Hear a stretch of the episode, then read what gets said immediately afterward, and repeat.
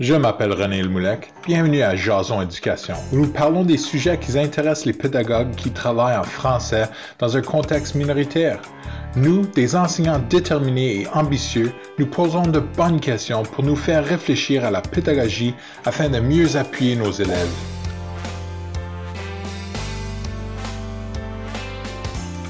Salut tout le monde, je suis Juelle. Ça fait longtemps depuis que je cherche des podcasts sur l'éducation en français dans un contexte minoritaire. J'en ai pas trouvé, donc j'ai décidé d'en créer un. Bienvenue à Jason Éducation.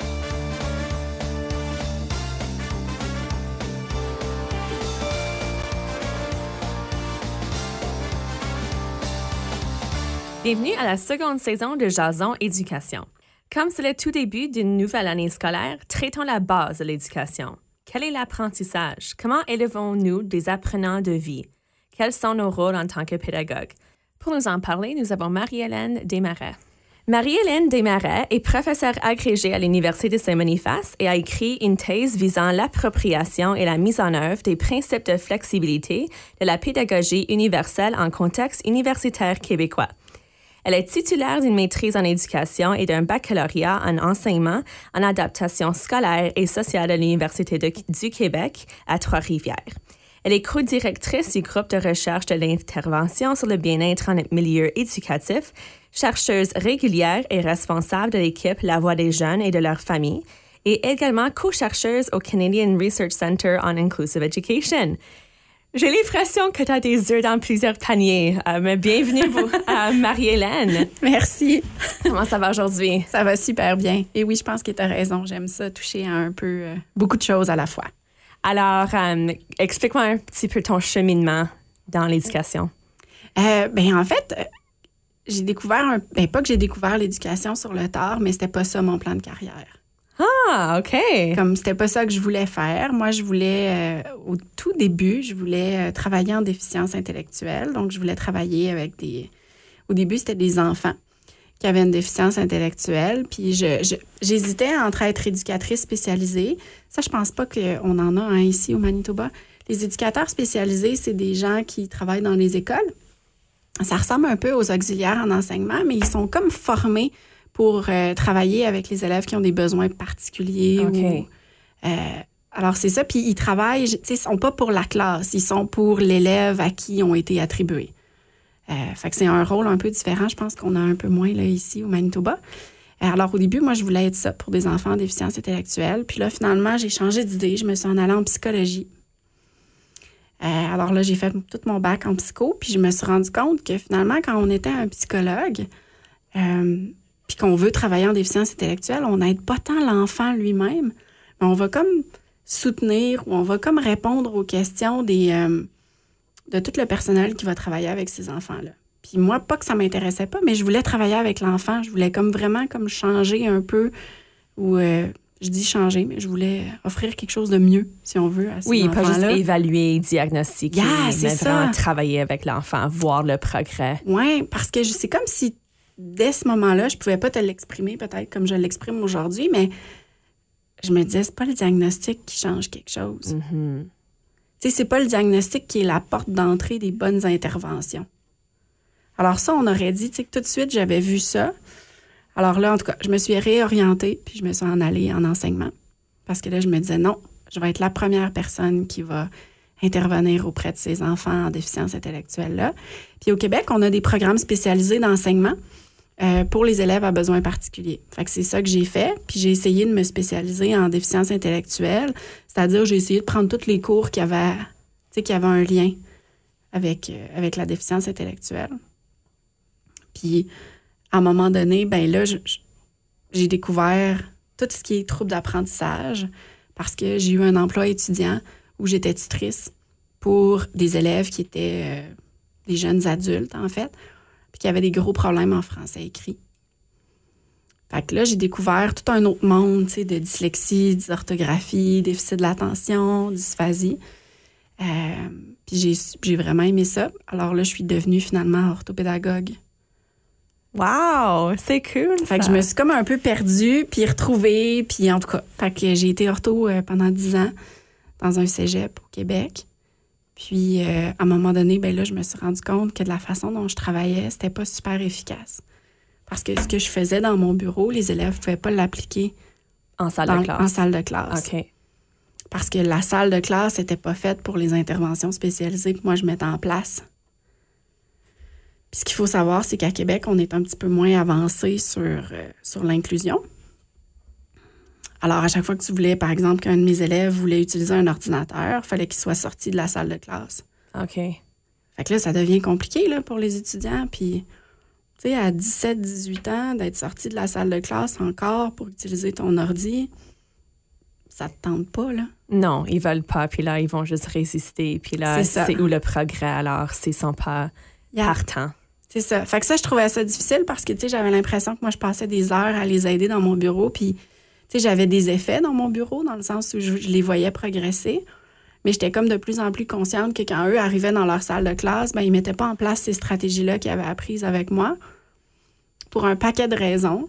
Fait que finalement, ça servait à rien ce que je faisais. OK. Ça, c'est, c'est un peu déprimant. Oui. Puis je me disais, mais il y a quelque chose de mal avec le système. Tu sais, comme ça marche pas, tu peux. Puis, tu sais, moi, je me, je me disais, ça marche pas parce que l'élève est pas bien. Ça marche pas parce que les enseignants en salle de classe se sentent tellement pas compétents. Mhm. Ça marche pas parce que moi, ortho, je me sens aussi vraiment impuissante. Puis là, je me disais, hey, imagines-tu les ressources que ça coûte?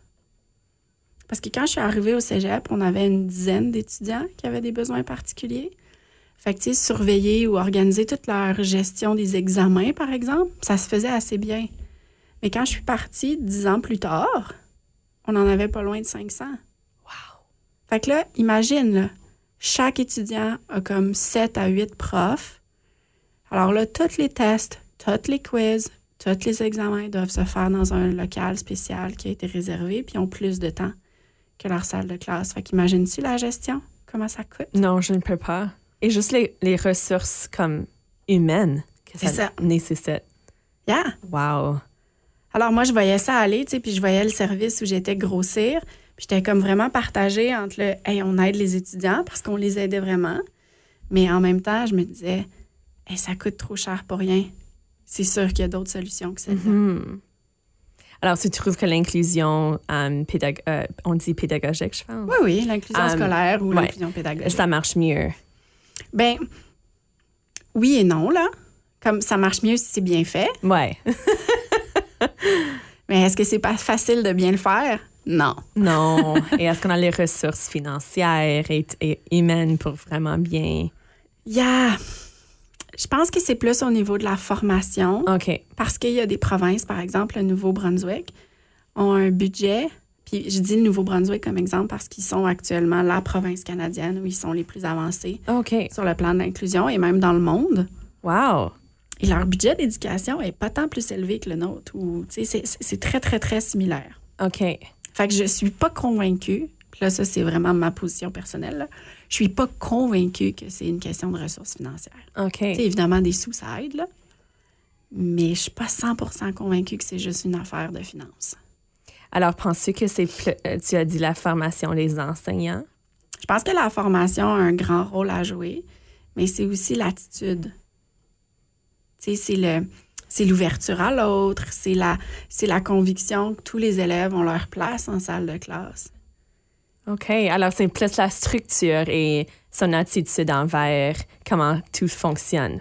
Oui, c'est ça. OK. Tu sais, je pense que c'est vraiment comme si tu es ouvert à tous les élèves, si, euh, si quand, quand il y a un défi devant toi, si ton attitude générale, c'est OK, moi j'ai un défi, puis là je suis prêt à le relever, versus tu as un défi, puis là tu te décourages tout de suite. Mhm. Tu sais, il y a comme une question dans l'attitude, dans comment on aborde les choses. Puis ça, c'est la chose qui est la plus difficile à, à travailler. À Oui, modifier, bien sûr. à- qu'il faut la conscience de soi, Oui. puis il faut beaucoup remettre en question, puis se questionner. C'est ça. Ouais. Alors, aujourd'hui, j'aimerais euh, parler un petit peu de l'apprentissage, Mhm. puis qu'est-ce que c'est, puis comment sait-on quand ça arrive chez nos élèves. puis voilà, alors est-ce qu'on pourrait commencer avec une définition de c'est quoi l'apprentissage? Ben, en fait, là, j'ai pas de définition comme toute faite à te donner, là, tout de suite.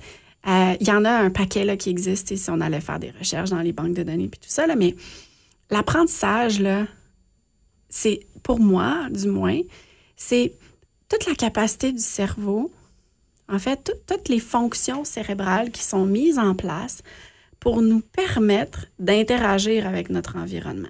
Alors, c'est comme une adaptation. Oui, c'est comme une forme d'adaptation. Euh, puis c'est aussi une forme de... Ça va un petit peu plus loin que l'adaptation dans le sens où c'est comme... Ce qui est super important, c'est de prendre conscience de comment je m'adapte au monde puis de comment je peux interagir avec le monde.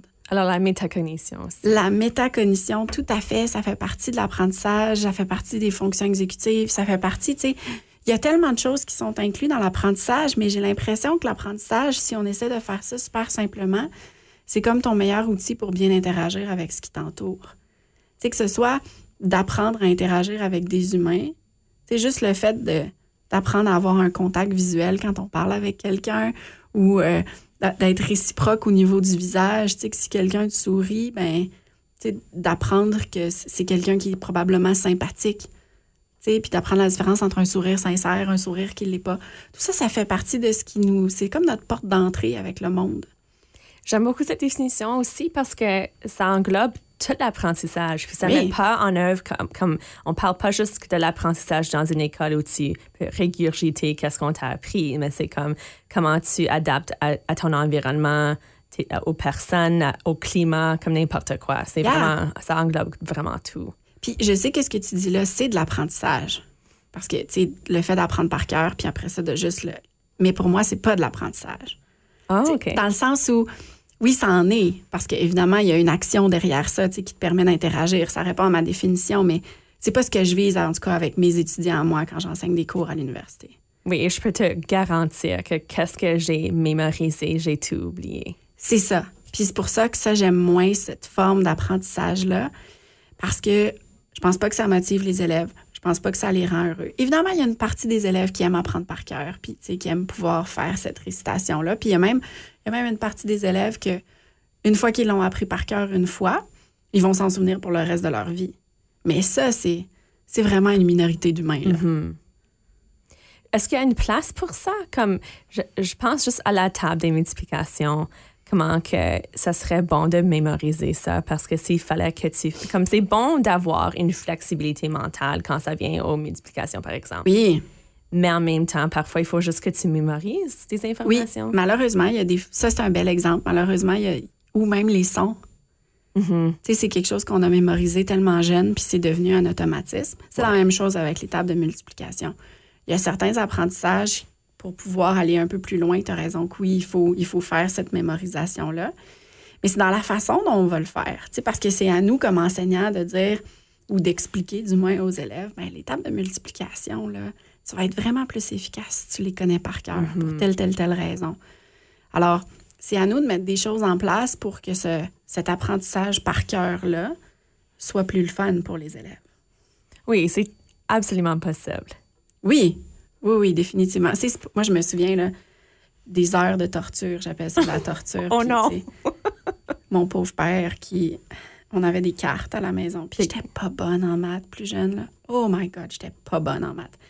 Alors, mon père essayait de me faire apprendre les tables de multiplication. Puis je me souviens encore, là, je revois encore, tu sais, quand on va dans les magasins, cette espèce de petites cartes. Des, des, cartes éclair. Des cartes éclairs, justement. Puis là, je revois ça encore dans les magasins, puis on dirait que je passe à côté, puis je me sens pas bien encore. C'est comme, ça peut être plus le fun que ça d'apprendre les maths. Oui, j'espère. Yeah. On ne pas traumatiser nos élèves. Non. non. Alors, quant à l'apprentissage, qu'est-ce qui influence? Quelles sont les plus grandes influences, disons, euh, par rapport à ça? La plus grande influence, bien, il y en a deux. J'arrive pas à savoir laquelle a la plus grande influence, là, mais il y en a deux. La relation avec l'enseignant. Un enseignant qui est aimé, puis là, il faut faire attention. Hein? Un enseignant qui est aimé, c'est pas nécessairement un enseignant qui va dire oui à tout. C'est un mm-hmm. enseignant qui a un lien significatif avec ses élèves. OK. Et l'émotion. C'est-à-dire le fait de se sentir bien, de se sentir en sécurité dans la salle de classe. Puis quand on dit de se sentir en sécurité, c'est pas juste, tu sais, euh, euh pas avoir peur d'être intimidé. Évidemment, on, parle de ça, mais c'est aussi se sentir à l'aise de prendre un risque. Puis prendre un risque dans une salle de classe, là, c'est lever la main puis donner sa réponse devant tout le monde, puis s'en foutre un petit peu si c'était la bonne ou la mauvaise réponse. C'est avoir confiance que quand je lève ma main pour donner une réponse, peu importe qu'elle soit bonne ou pas, il y a quelque chose qui va arriver, mais ça ça sera jamais comme une attaque contre moi. Et je pense pas que tu pourrais avoir un lien significatif sans que l'élève soit à l'aise. Exactement. Ça vient ensemble, définitivement. Ça va venir ensemble. Mais le climat de sécurité, ça va au-delà du lien avec l'enseignant parce que c'est les liens avec les élèves entre eux aussi. OK, alors c'est tout le climat de l'atmosphère de la salle de Yeah. classe. Mais tu as raison en disant que généralement, un enseignant qui arrive à créer des liens significatifs avec ses élèves va aussi être un bon modèle pour que ses élèves créent des liens significatifs entre eux. Tu sais, C'est comme une roue qui tourne. Tout ça, ça va quand même ensemble. Puis, tu sais, un enseignant qui a le souci de créer des liens avec ses élèves va généralement aussi avoir le souci de créer une salle de classe qui est le fun puis qui est, euh, où on se sent bien. Mhm, excellent. Um, alors, alors, tout ça, ça, ça va influencer l'apprentissage d'un- élève.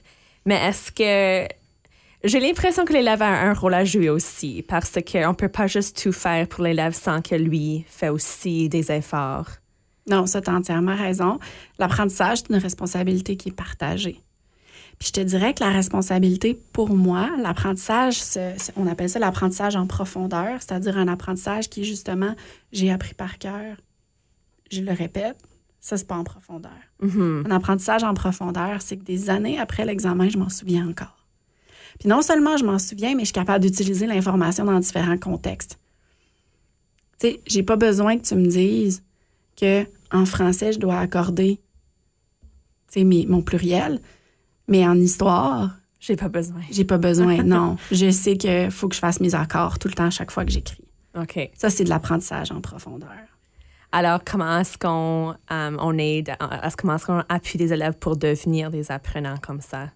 Il faut, en fait, c'est ça qui est un peu contradictoire parce que nos programmes d'études sont super axés sur les connaissances, Mhm.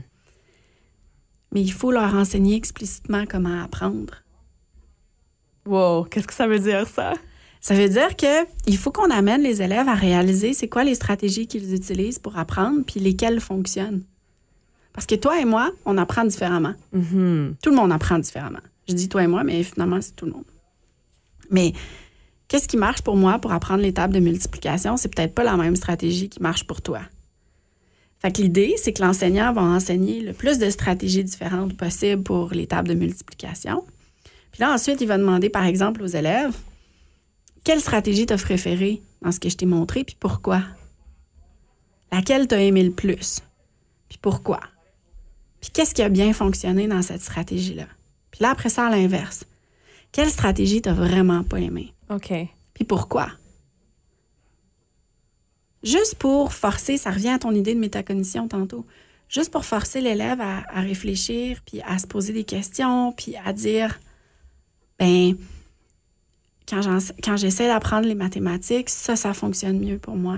Quand j'essaie d'apprendre telle chose, ça fonctionne mieux pour moi. Puis là, après ça, on peut venir ajouter à ça quand je suis fatiguée puis que j'essaie d'apprendre les mathématiques. hein, parce que quand on est fatigué, il arrive autre chose. C'est tellement, tellement vrai. Oui, parfois, comme tu vois un élève qui, d'habitude, est pas mal fort en maths, puis c'est juste un jour où que c'est comme, Hmm, est-ce que ça va pas bien aujourd'hui? Puis c'est très évident que son- ses émotions ont un grand rapport avec comment on apprend. Oui, puis ça, c'est aussi tout ce qui est autorégulation, la capacité de l'élève à, se rendre compte que les stratégies qui sont en place en ce moment ne fonctionnent pas pour lui, puis à prendre une action pour corriger ça. Tout ça aussi, c'est important. Tu sais, au même titre que nous, il y a des journées où on se lève, puis on est comme un peu grumpy. Puis là, notre partenaire va nous parler, puis on dirait, tu sais, qu'on aurait envie de sortir les crocs un peu, là. Mais on s'en rend compte souvent. Puis là, ben, des fois, on va choisir de pas s'en rendre compte, puis on va sortir les crocs, mais il y a d'autres fois où on va comme utiliser des stratégies, comme prendre une respiration avant de répondre, ou tu sais, aller se faire un deuxième café, ou Ou même juste prendre un peu d'espace. prendre un peu d'espace, ou même juste lui dire Hey, je sais pas ce que j'ai un matin, mais je suis grumpy. Tu sais, comme tiens-toi loin. C'est vrai que ça, c'est un apprentissage pour la vie. J'ai mais j'ai jamais fait le lien qu'on apprend- pourrait apprendre ça en salle de classe, mais c'est tellement vrai. Juste te demander, Hmm, comment tu te sens aujourd'hui? Je vois que tu fais pas beaucoup de... T'as pas vraiment envie de travailler. Peut-être c'est à cause de ça. Puis juste laisser réfléchir. Yeah. Puis après ça aussi, d'amener les élèves à trouver la solution par eux-mêmes. Parce que toutes ces stratégies-là, plus tôt on va le faire, mieux les élèves vont apprendre tout au long de leur vie. Puis quand ils vont apprendre des notions beaucoup plus compliquées, s'ils n'ont pas l'autorégulation, puis s'ils n'ont pas la métacognition, c'est là où ils rencontrent des grosses difficultés. Oui, comme adulte, si tu sais pas comment, que tu sais même pas comment tu te sens, je peux pas imaginer comment tu, tu fais face à, à la vie. C'est ça.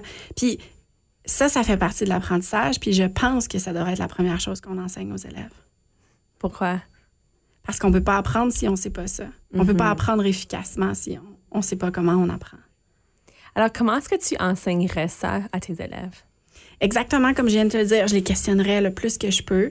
Euh, si j'étais au primaire, par exemple, je leur ferais probablement faire un petit livre de stratégie. C'est-à-dire qu'à chaque fois que j'enseigne, disons, une stratégie de lecture, pour prendre cet exemple-là, ben, j'en enseignerais quelques-unes, puis j'expliquerais aux élèves, voici, tu sais, toutes les stratégies de lecture qu'on a appris, laquelle tu préfères, tu sais, je sais pas moi, mets de la couleur sur celle que tu préfères, puis, tu sais, dis-moi pourquoi.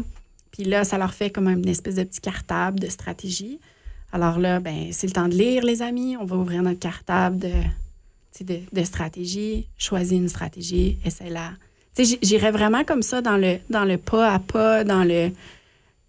Puis dans, dans le rendre très explicite. Mhm. Que là, maintenant, tu dois te choisir une stratégie. Voici quels sont euh, les signes d'une bonne stratégie. Voici quels sont. euh, pour qu'ils apprennent à faire ces choix-là. Puis au début, évidemment, ça serait très guidé. Puis plus ça va, plus ils deviennent autonomes. J'aime beaucoup ça. Comme j'enseigne la cinquième année, puis je pense faire ça avec la multiplication parce que moi, je, comme on, on commence en cinquième année à prendre les multiplications puis à aller beaucoup plus loin. Alors déjà, je vois que les élèves qui ont mémorisé les faits sont beaucoup plus à l'aise à faire les, les prochaines étapes. Yeah. Et euh, oui, j'aime beaucoup avoir un petit livret de stratégie puis trouver comme vraiment laquelle as-tu aimé le plus, laquelle as-tu aimé le moins, puis euh, de rendre ça explicite. J'aime. Je vais prendre cette idée-là. Puis, tu sais, quand je le fais en contexte universitaire, parce que je le fais en contexte universitaire aussi, parce que ça, c'est une des premières erreurs que j'ai faites quand j'ai commencé à enseigner à l'université. J'ai pris pour acquis que tous mes étudiants savaient comment apprendre. Hmm. Parce que je me disais, voyons, ils sont rendus à l'université, ils savent. Je devrais savoir. Mais non! Ils savent pas. Ben, certains savent, mais certains savent pas. Puis, alors maintenant, ce que je fais en c'est que je vais offrir des choix, mais ensuite, je vais essayer de donner des, des guides pour faire des bons choix. Tu sais, je fais pas ça euh, aussi, euh, c'est aussi explicitement que je le fais avec toi, mais tu sais, je vais leur dire des choses comme, ben voici les avantages de ce choix-là, puis voici les, les désavantages de ce choix-là aussi. Puis voici avantages, désavantages de l'autre. Alors, quand vous prenez votre décision, pensez à ces éléments-là. Fait que tu vois que là, c'est un peu déguisé dans le sens où je suis pas en train de leur dire, ben toi, comment tu apprends mieux?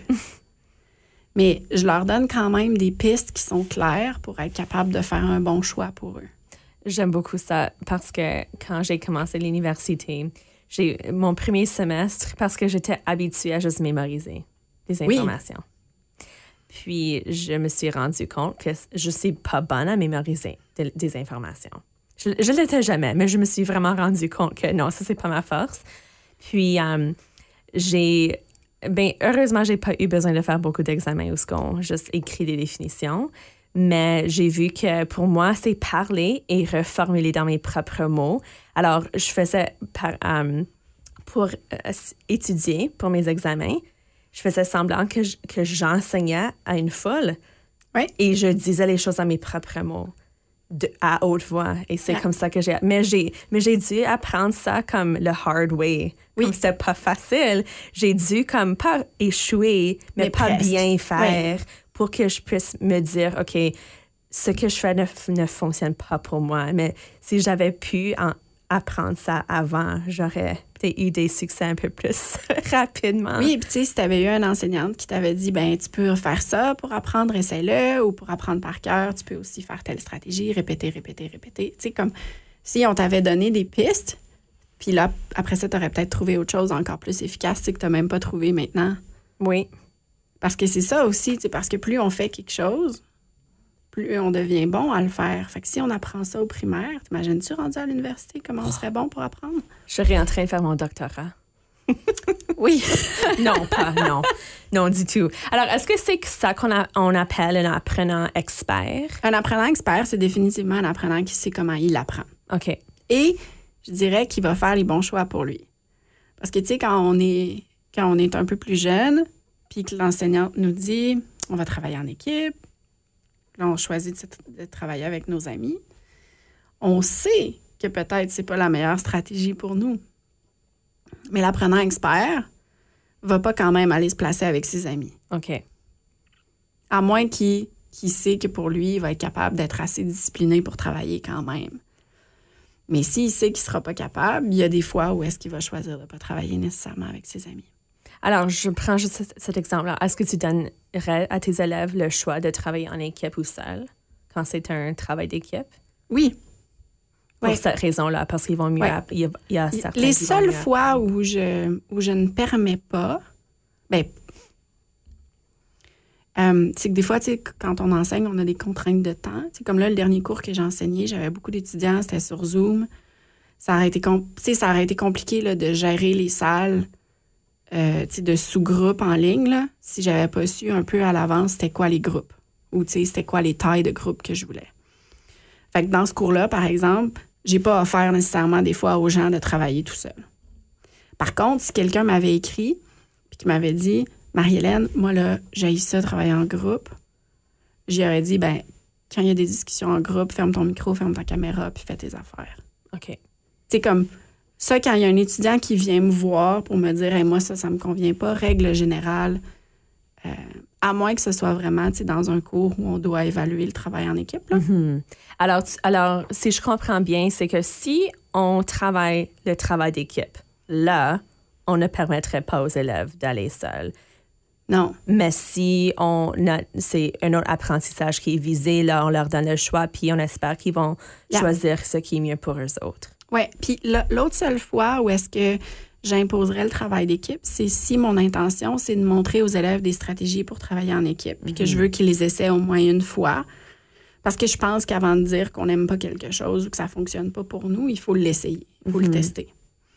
Fait que si j'avais cette intention-là, tu sais, de, de faire tester une stratégie à mes élèves, je leur dirais, par exemple, ben, teste-le pendant 10 minutes, puis si ça marche pas pour toi, ben là, on va se réajuster. Mais tu sais, j'essaierais d'inciter le, le test. Oui, juste parce que tu l'as pas aimé l'année passée, ça veut pas dire que tu vas pas l'aimer cette année. On change aussi. C'est ça. Um, alors, dans ton cours que tu as enseigné en juillet, tu as parlé beaucoup des fonctions exécutives et je me rappelle que tu avais mentionné que um, on parle vraiment pas assez de ça. Alors, pourrais-tu um, en parler? Oui. Les fonctions exécutives, là, c'est une bibite un peu drôle. Dans le sens où c'est une. C'est, c'est tout lié à l'apprentissage, puis ça revient un peu avec l'idée que je te disais au début qu'on n'enseigne pas ça assez explicitement. Mais les fonctions exécutives, là, ce sont toutes les fonctions qui vont te permettre d'organiser une tâche puis de la mettre étape par étape pour que tu puisses la réaliser efficacement. OK. Fait que les très jeunes enfants, par exemple, on va développer leurs fonctions exécutives en leur faisant, mettre, en leur faisant euh, faire des activités inspirées de la vie quotidienne. Par exemple, on va leur demander à- de s'habiller. Je ne sais pas si tu as des enfants, mais il y a des enfants comme super jeunes qu'on va leur demander, par exemple, de commencer à s'habiller. Puis là, ils réalisent pas qu'ils doivent mettre les sous-vêtements avant de mettre les pantalons. fait que là, on se retrouve avec des drôles de situations, tu sais, où on a le pantalon, puis là, on a les sous-vêtements par-dessus, ou tu sais, des fois, on va avoir un bas sur deux, ou je sais pas, ils vont commencer par mettre un bas, puis là, ils vont poursuivre, puis là, ils vont finir par mettre l'autre bas, tu sais, quand tout le reste est mis. Euh, quand on est jeune comme ça, c'est pas si grave, mais quand on veut ré- résoudre un problème mathématique, si des fois on fait pas les choses dans les bonnes étapes pour nous, ça peut être plus compliqué. Alors, à chaque fois qu'on va prendre un temps puis qu'on va demander aux élèves, oh, oh, avant de faire quelque chose, prends le temps de t'organiser. Tu sais, prends le temps de penser à c'est quoi les étapes que tu devrais faire pour que ça marche? Puis ensuite, c'est quoi, est-ce que tu referais les choses différemment? Tu sais, réfléchis sur ce que tu as fait. Est-ce que ça a fonctionné? Qu'est-ce que tu aurais pu faire mieux? Chaque fois qu'on est en train de faire ce genre de raisonnement-là, on est en train de développer les fonctions exécutives. Alors, c'est super important pour pouvoir... La... C'est quelque chose qu'on pourrait appliquer à n'importe quoi. Comme je pense à les projets STEM Yeah. ou les projets de sciences. um, j'oublie le, les petits projets qu'on est censé faire en séance. Oui. Um, c'est tout ça, c'est réfléchir, puis, OK, pourquoi est-ce que ça n'a pas fonctionné? Qu'est-ce que j'aurais pu faire? Ah. Puis, qu'est-ce que, quel sera le résultat si j'avais fait ça au lieu? Mais c'est aussi tes fonctions exécutives qui vont te permettre d'être un adulte efficace plus tard. Tu sais, c'est niaiseux, mais c'est tes fonctions exécutives qui vont te permettre de planifier que, ben avant d'aller faire l'épicerie, il faudrait peut-être que je planifie ce que je veux manger cette semaine. Sinon, qu'est-ce qui arrive si on fait pas ça? Parce qu'on fait tout ça des fois, là. Hein, on finit par gaspiller de la bouffe. On achète trop de quelque chose, puis pas assez d'autre chose, puis là, finalement, on jongle toute la semaine à essayer de passer les restes de frigo, ou en tout cas, de pas trop faire de restes. Tu sais, ça, ça roule pas aussi bien que quand on a planifié notre affaire. Ou c'est ce qui va te permettre aussi de, comme enseignante, de pas travailler 24 heures sur 24. Mhm. Fait que c'est des fonctions qui sont super importantes, même pour plus tard. Puis c'est ça, souvent, plus on a des fonctions exécutives qui sont développées, plus on va devenir une espèce d'adulte opérationnel, si je peux le dire comme ça, tu sais, qui va être capable de gérer ce qu'il a à gérer, puis sans se sentir surmené. Oui, ce que, ce que j'entends, c'est qu'on investit notre temps pour en gagner par la suite. Oui, Et je peux voir comment que les élèves ne voudraient pas faire ça parce que c'est qu'avec sais, les médias sociaux puis les jeux vidéo, c'est souvent c'est des choses qui sont très similaires tout d'un coup, comme tout de suite. Mais on, on leur demande de faire l'opposé, de gagner à la fin, mais de, de vraiment réfléchir au début. yeah. Mais oui, je, je- oui, mon épicerie, c'est pas toujours très organisé. Et Puis des fois, c'est pas grave, tu sais, ça marche. ouais. Tu sais, mais, mais, mais c'est ça. C'est juste pour te donner un exemple de l'importance de ces fonctions-là. C'est des trucs qu'on utilise nous aussi chaque jour. Tu sais, puis c'est niaiseux, mais c'est ta capacité à, si tu t'en vas en camping, de rien oublier. Tu Mhm. sais, parce que pour, pour faire ton bagage de camping, il faut que tu penses aux activités faut, que tu vas faire là-bas. Comme Oui, ça, tu vas- absolument. Mais si tu n'as jamais travaillé ça, ça devient excessivement difficile. Puis là, tu es sur le, le- tu es au camping, puis tu as oublié les cuillères. C'est ça. Ouais. Wow, ça c'est ça c'est super intéressant. J'ai j'ai pas même si j'ai suivi ton cours, j'ai vraiment pas fait ces, li- ces liens là avec ma vie quotidienne. Ça c'est quelque chose que j'ai trouvé que ça ça prend un effort de ma part. Je fais pas ces liens là tout de suite. Il faut vraiment que je réfléchisse puis que j'ai une conversation avec quelqu'un. Alors c'est pour ça que j'ai commencé à étudier comme ça. C'est parce que là ça me force à faire des exemples parce que j'enseigne Yeah. à mon public. Alors, ça me force à faire ces liens-là. Oui, Ouais. puis c'est aussi pour ça que c'est important d'apprendre les choses plusieurs fois, puis de, euh, de répéter aussi de différentes façons. Parce que là, tu vois, pendant le cours, je l'ai expliqué. Tu te souviens de ce concept-là. Alors, tu te souviens que je l'ai expliqué. Mhm. Mais je l'avais pas expliqué peut-être de cette façon-là. Alors là, c'est cette façon-là aujourd'hui qui a résonné pour toi.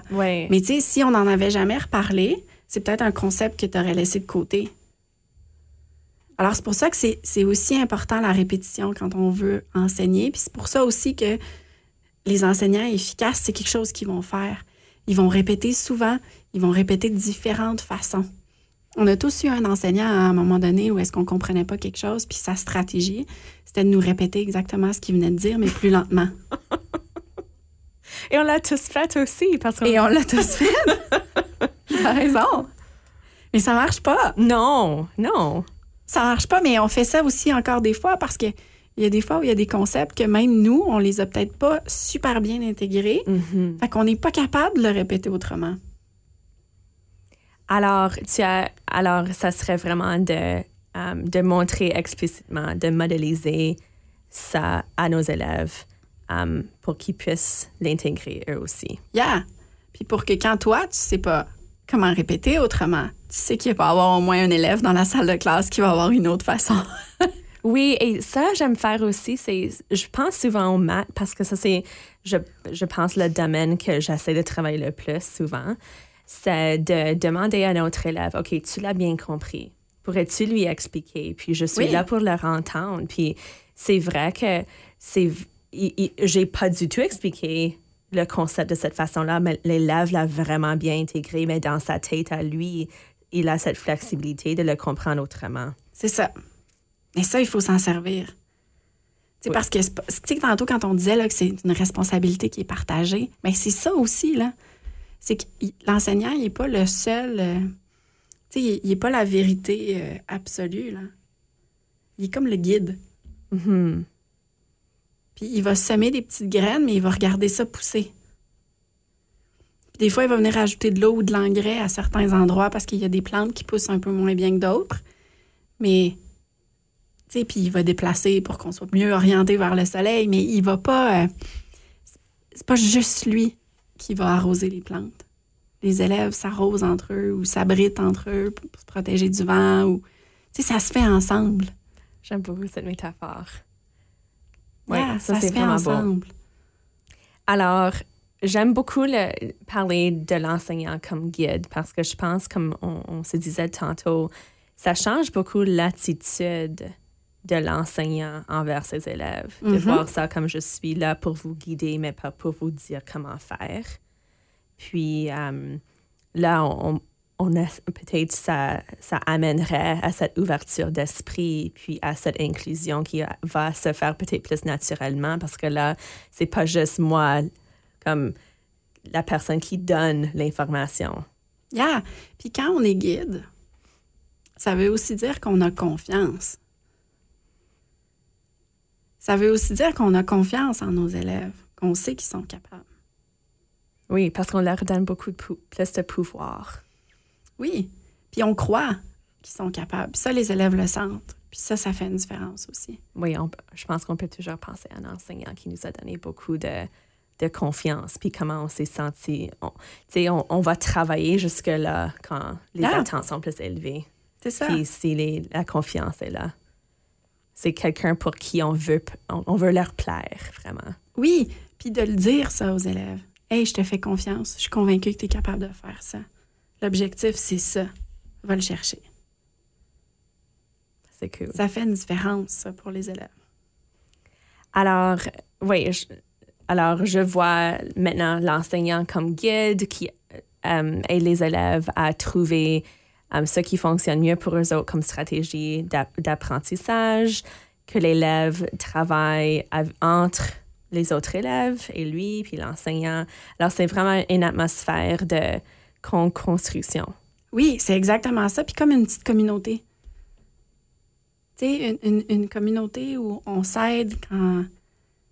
Tu sais, je sais pas, moi, euh, ça dépend des quartiers, évidemment, ou, mais tu sais, moi, j'habite dans un appartement, dans un bloc appartement, puis on a des voisins où euh, l'autre fois, il était en train de déménager, on voyait qu'il était bien dans le jus, qu'on leur a dit, bon, on va sortir votre chien. Tu sais, garde, là, t'es dans le jus, donne-moi ta laisse, je vais te le sortir, puis, je vais aller te le remonter quand ça va être fini.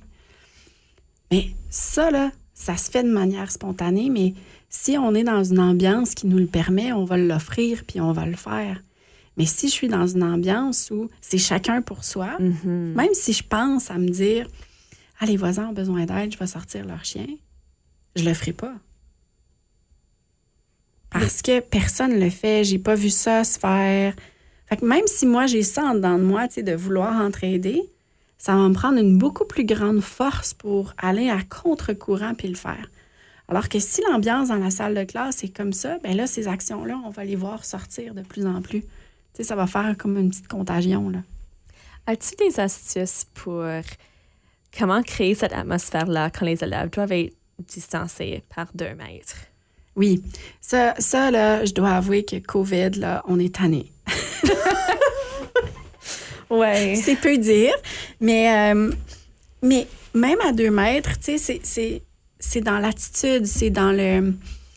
euh, sais, parce que, OK, les élèves peuvent peut-être pas avoir des contacts physiques, mais ils peuvent encore se parler, ils peuvent encore. euh, ils peuvent quand même avoir des zones de collaboration un peu à distance. On peut grossir les feuilles de papier, puis leur demander d'écrire plus gros, comme ça, quand ils travaillent en équipe, ils ont juste à lever leurs feuilles.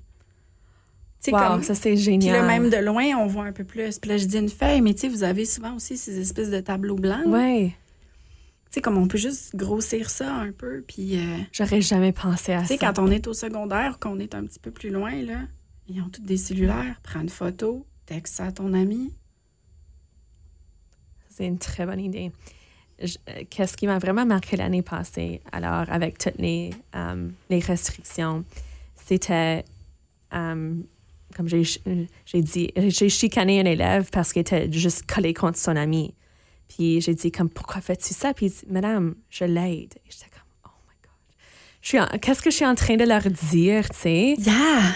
Mais évidemment, il pouvait pas voir la feuille de son ami, d'où ce qui était, parce que c'était trop loin. Mais si j'avais peut-être euh, agrandi la feuille de travail, ils auraient pu s'aider sans être ensemble.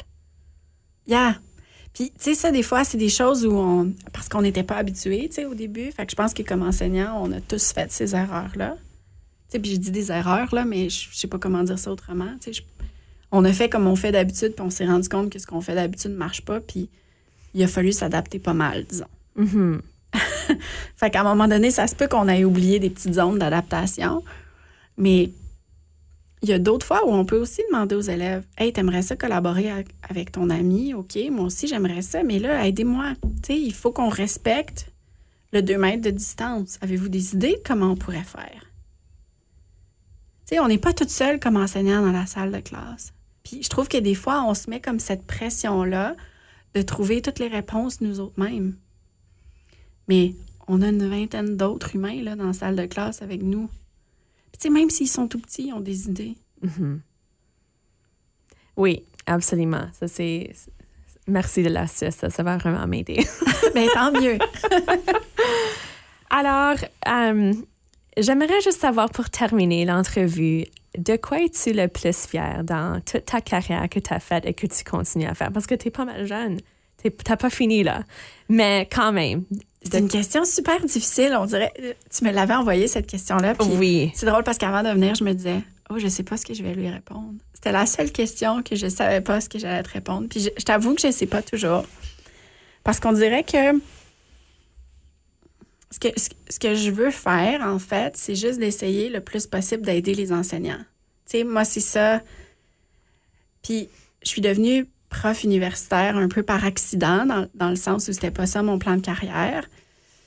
Parce que je, les, beaucoup de profs universitaires que j'avais eus, c'était des profs qui étaient super axés sur la théorie, puis j'avais l'impression qu'ils n'avaient jamais vu une salle de classe de leur mm. vie, tu sais. Puis là, ils m'enseignaient toutes sortes de belles choses, puis moi, j'écoutais, puis j'étais comme... Puis ça, c'était surtout quand je faisais mes cours en déficience intellectuelle parce que j'ai une grande expérience là, avec des gens en déficience intellectuelle. J'ai un petit frère qui a une déficience intellectuelle, puis j'ai comme grandi là-dedans dans le sens où à partir de l'âge de, je pense, 12 ans, j'ai fait beaucoup, beaucoup, beaucoup de bénévolat. Fait que j'ai été là autour d'une dizaine de personnes en déficience intellectuelle tout le temps, tout, toute ma vie. Fait que moi, j'écoutais ces profs-là, qui clairement en avaient pas côtoyé depuis très longtemps, me donner toutes sortes de stratégies, puis j'étais comme, moi, être un prof universitaire comme ça, ça m'intéresse pas, tu sais, parce que je me disais, ça m'aide pas, là, ce qui est en train de m'apprendre là. Tu sais, de me donner comme les caractéristiques de ce que c'est la déficience intellectuelle. C'est pas ça qui m'aide à enseigner. C'est pas ça qui m'aide à interagir avec eux.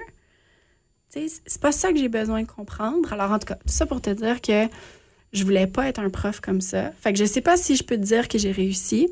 Je sais pas. Mais je te dirais que c'est là-dessus que je continue de travailler, d'essayer le plus possible que ce que je fais est utile c'est pour les enseignants. Euh, puis justement que les principes que j'enseigne, que je les applique.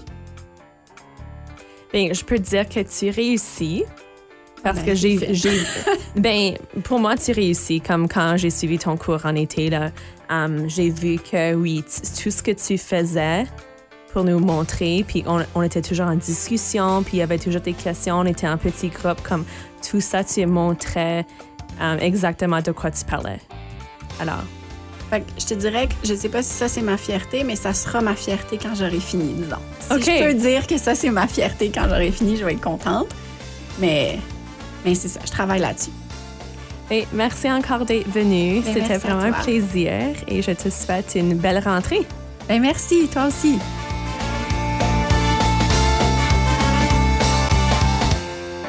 Merci à Envol 91 FM pour l'appui, l'équipement et la diffusion des épisodes de Jason Éducation. Pour ne jamais manquer un épisode, abonnez-vous à Jason Éducation sur votre appli de balado préféré. Je vous invite également à évaluer le balado sur iTunes ou SoundCloud pour aider d'autres enseignants à améliorer leur pédagogie et appuyer leurs élèves.